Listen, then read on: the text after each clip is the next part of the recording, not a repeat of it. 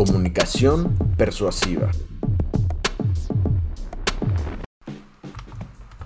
Hola, ¿qué tal? Es un gusto saludarlos nuevamente. Pues bueno, esta semana estuvimos hablando de, mm, de varios temas. Entre ellos me gustaría nuevamente retomar dos muy importantes. Uno, la comunicación interna. Y dos, este, el acercamiento con nuestros trabajadores, ¿vale? Estos dos son bien importantes dentro de nuestro trabajo. ¿Por qué? Porque pues bueno, ellos nos van, a permitir eh, que las cosas funcionen bien. Si un trabajador no está contento o no está bien, eh, no va a trabajar correctamente, Y como lo comentábamos en el video, la clientela nuestros clientes no van a estar satisfechos. De igual manera, los trabajadores pueden tener muchísimas ganas de trabajar y pueden estar motivados y todo, pero si no hay buenos canales de comunicación interna, también van a surgir muchos errores. Y como consecuencia de eso, los trabajadores que estaban contentos, los trabajadores que estaban felices, el día de mañana pues van a tener eh, conflictos con sus demás compañeros y se va a crear un ambiente hostil de trabajo, ¿vale? Eh, yo les recomiendo eh, mucho siempre tener una buena herramienta de comunicación. Y si no tienen una buena herramienta de comunicación, al menos estandarizados algunos planes.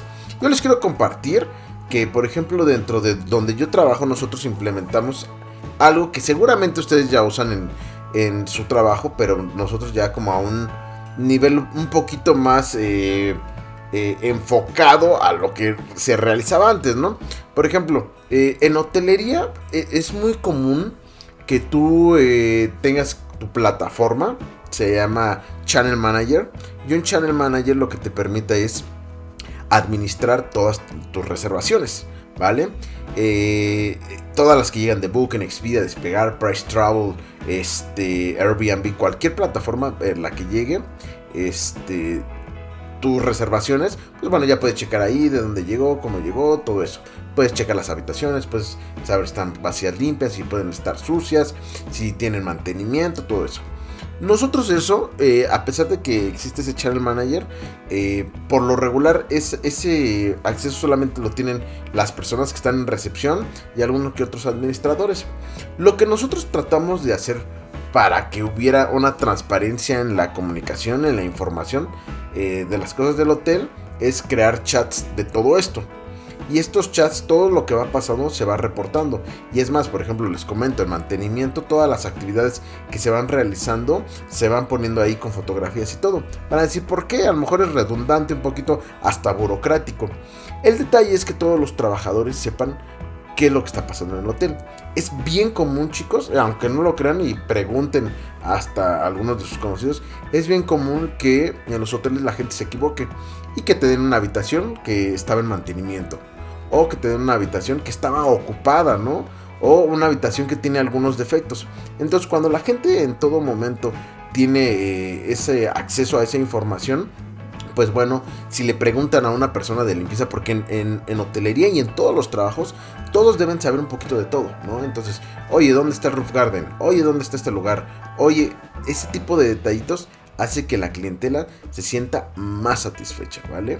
Entonces les digo, aunque no tengan un sistema complejo de comunicación, pueden ustedes administrarlo por medio de chats en WhatsApp o como se los platiqué en su momento, en las, eh, algunas aplicaciones que pueden manejar eh, les permite poder realizar esta actividad. La verdad es que hoy en día hay miles de aplicaciones, hay miles de aplicaciones que como yo les puse un ejemplo, ustedes pueden buscar y generar eh, algunas otras más.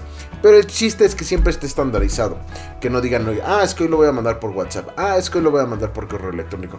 Ah, es que se me ocurrió este, eh, hacer eh, una llamada telefónica, ¿no? No, siempre hay que tratar de estandarizar y que las cosas se hagan recurrentemente. Esto les va a permitir a todos sus trabajadores trabajar de una mejor manera. Y el siguiente punto, chicos, eh, que estábamos platicando era la forma de acercarnos a los trabajadores. Fíjense que desde con el tiempo, ustedes que van a ser eh, jefes, eh, y es algo que siempre les platico a, todos mis alumnos, siempre vayan con esa mentalidad de que van a estar en puestos muy buenos. Y siempre va a ser así, ¿vale? Cuando ustedes empiecen a contratar gente, cuando ustedes les toque esa parte, con el tiempo van a agarrar un feeling. ¿vale? Eh, obviamente van a tener su, área de recursos humanos, que les van a hacer sus estudios psicométricos y les van a preguntar eh, ciertos detalles. Pero entre las preguntas más importantes que yo siempre les recomiendo hacer es, uno, primero saber dónde vive la persona. ¿Por qué? Digo, este tipo de preguntas las van a hacer cuando estén ahí y durante el tiempo que eh, vayan platicando con sus colaboradores.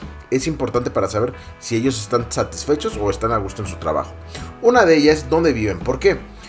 Porque la distancia del trabajo es bien importante para que una persona esté cómoda en su trabajo. Les comento, en Ciudad de México es bien común que la gente eh, se haga una o dos horas de, de viaje, ¿no? De hecho, yo cuando llegué a la Ciudad de México, pues bueno, estaba acostumbrado aquí en Toluca que por lejos te haces media hora, ¿no? Digo, dependiendo, ¿no? Pero si media hora, 40 minutos ya es así como, uff, atravesé toda la ciudad. Y entonces yo llegaba y les preguntaba, ¿dónde vives? No, pues a una hora. No, pues a una hora cuarenta, a dos horas. Y yo decía, no, pues esta gente vive lejísimo, no la puedo contratar. Y chino, el problema es que no podía contratar a nadie porque todos vivían a esa distancia. Después con el tiempo, pues bueno, entendí que era como lo común. Pero llegué a tener personas que se hacían tres horas de viaje. Tres horas y media. Entonces, eh, yo digo, lo descubrí después porque eran personas que ya trabajaban ahí. Y eran personas que estaban renuentes al trabajo, a pesar de que eran muy buenos en algunas cosas, siempre estaban enojadas, eran muy conflictivas. Y este, esto me permitió tomar decisiones. Entonces, por ejemplo, cuando empezó la pandemia, con el, eh, el el conmutador virtual, pues yo lo que hice, estas personas las mandé a su casa y hice que me hicieran RP desde su casa, sin tener que salir. Obviamente fueron mucho más productivas, súper eficientes y muy buena atención, ¿no? Entonces es eso. Entonces, pero esa es una de las preguntas. Otras cosas que yo pregunto es, por ejemplo, eh, ¿estás casado? ¿Tienes familia? ¿Tienes hijos? ¿Por qué? Porque son cosas bien importantes saber, ¿no? O sea, es, importante saber, oye, ¿cómo está tu familia? ¿No? digo, obviamente no te vas a involucrar hasta eh, un punto muy alto. Yo siempre les digo, sean muy atentos, pero no sean amigos. ¿Por qué? Siempre tienes que ser muy amable con tus trabajadores, pero no puedes ser su amigo.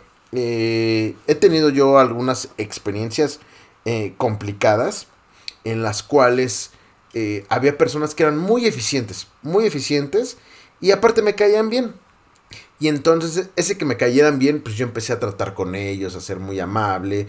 Y este, pues después, en algunas ocasiones, como eran mis amigos, pues dije, ah, pues bueno, salgamos un rato, estamos por aquí cerca, llevámonos de cuates.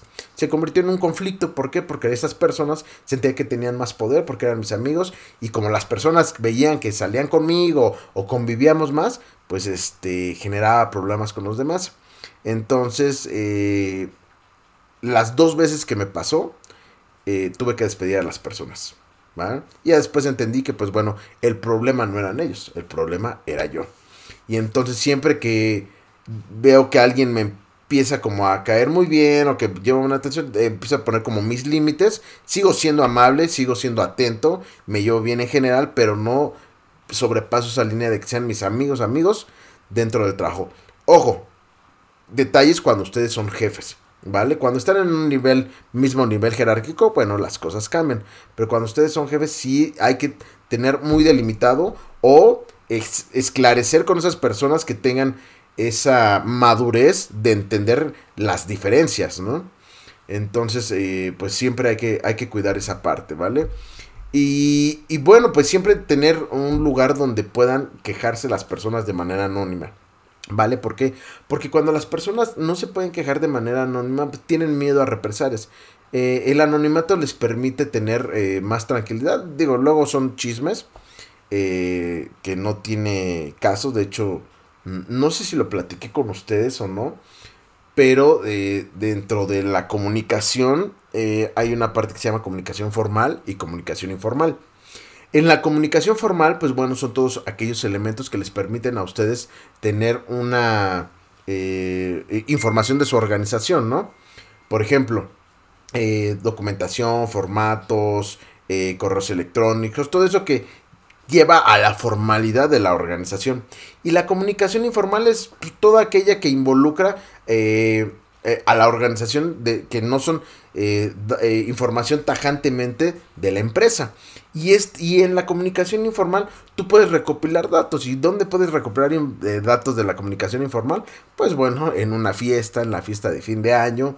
detallitos así que es cuando la gente se acerca. se acerca contigo, platica contigo y platican de una manera diferente, ¿no? Entonces por eso la gamificación este, que viene en el video es bien importante, porque este tipo de cosas hace que las, eh, los trabajadores se puedan involucrar. Y algo que, vimos dentro de las diapositivas y que a lo mejor no eh, profundicé, es que siempre hay que demostrar interés, chicos. De verdad, el que ustedes no muestren interés hasta en un correo electrónico, en un WhatsApp, eh, genera molestias en los trabajadores, ¿va? Genera molestias hasta con los clientes o con proveedores. Entonces siempre hay que tratar de tener ese pequeño eh, feeling para tener interés, ¿vale? Eh, a pesar de que todo se maneja ahora por correo electrónico, WhatsApp y eso, si ustedes quieren cerrar negocios, tener mejor relación con sus proveedores, con sus clientes, es bueno tener llamadas de vez en cuando o eh, visitas personales. Digo, ahorita por eh, los temas de pandemia se ha complicado un poco, pero una llamada permite tener eh, un involucramiento más conciso con todas, con todas las personas que integran en su organización internas como externas. ¿Vale? Y pues bueno, creo que hasta por hoy sería todo. Eh, espero les haya servido y cualquier cosa, pues ya saben, estamos en el correo electrónico, pueden preguntarme por medio de la plataforma. Que tengan un excelente día.